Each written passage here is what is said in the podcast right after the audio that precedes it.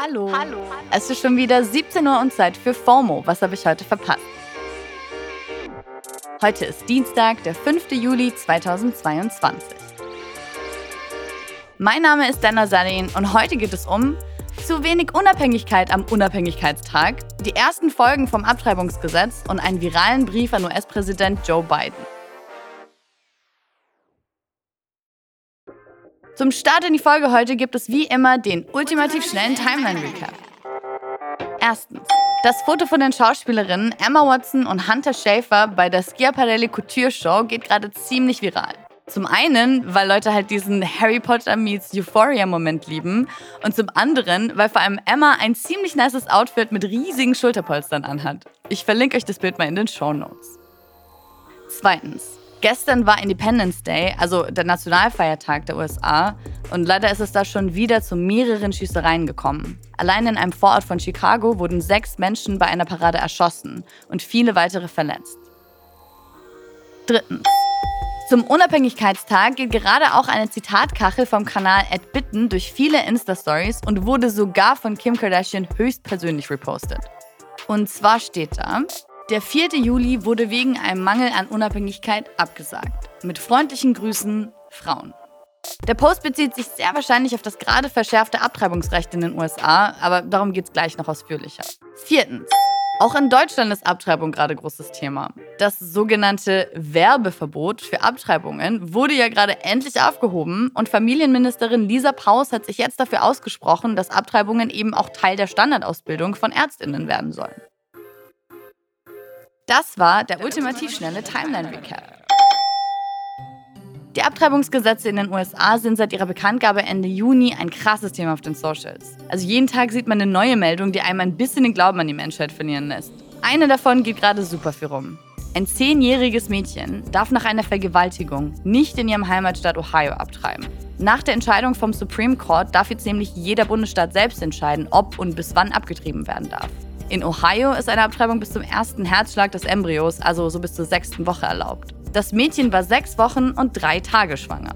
Im Nachbarstaat Indiana darf man noch bis zur 22. Schwangerschaftswoche abtreiben und dort ist sie dann auch für die Behandlung hingefahren. Aber auch in Indiana wird gerade schon über eine Verschärfung verhandelt.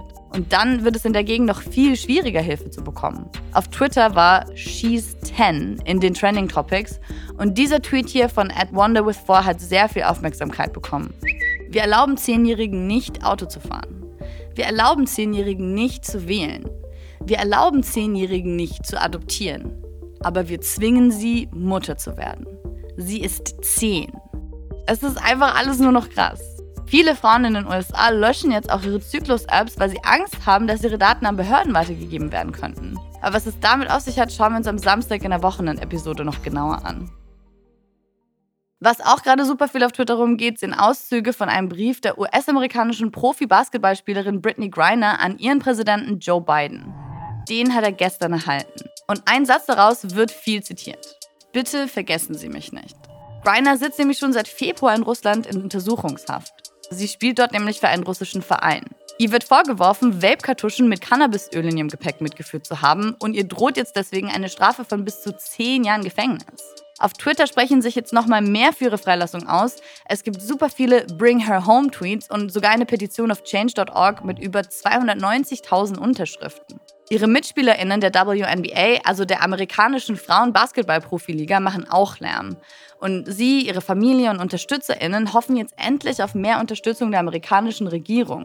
Die scheinen mittlerweile immerhin mit Russland zu verhandeln. Russische Staatsmedien haben berichtet, dass es wohl Gespräche über einen Austausch von Griner gegen den russischen Waffenhändler Viktor But geben soll, der gerade eine 25-jährige Haftstrafe wegen Terrorismusfinanzierung in den USA absitzt. Also ich finde, ein Tag wie heute zeigt einem einfach mal wieder, wie die Vorstellungen von Recht und Moral schwanken und nicht irgendwie allgemeingültig sind. In einem Land kann man problemlos abtreiben, in einem anderen kann ein zehnjähriges Mädchen per Gesetz dazu gezwungen werden, das Baby ihres Vergewaltigers auf die Welt zu bringen. In einem Land kann man unbehelligt auf den Straßen Weed rauchen und in einem anderen dafür ins Gefängnis kommen.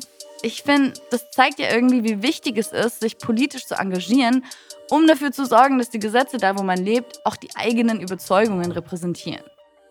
Alles auf jeden Fall ganz schön deprimierend. Deswegen schickt uns doch mal bitte eure Happy Places im Internet in die Redaktion an FOMO at spotify.com. Können wir heute gebrauchen. Das war's für heute mit FOMO und wir hören uns morgen wieder hier auf Spotify. FOMO ist eine Produktion von Spotify Studios in Zusammenarbeit mit ACB Stories. Folgt uns auf Spotify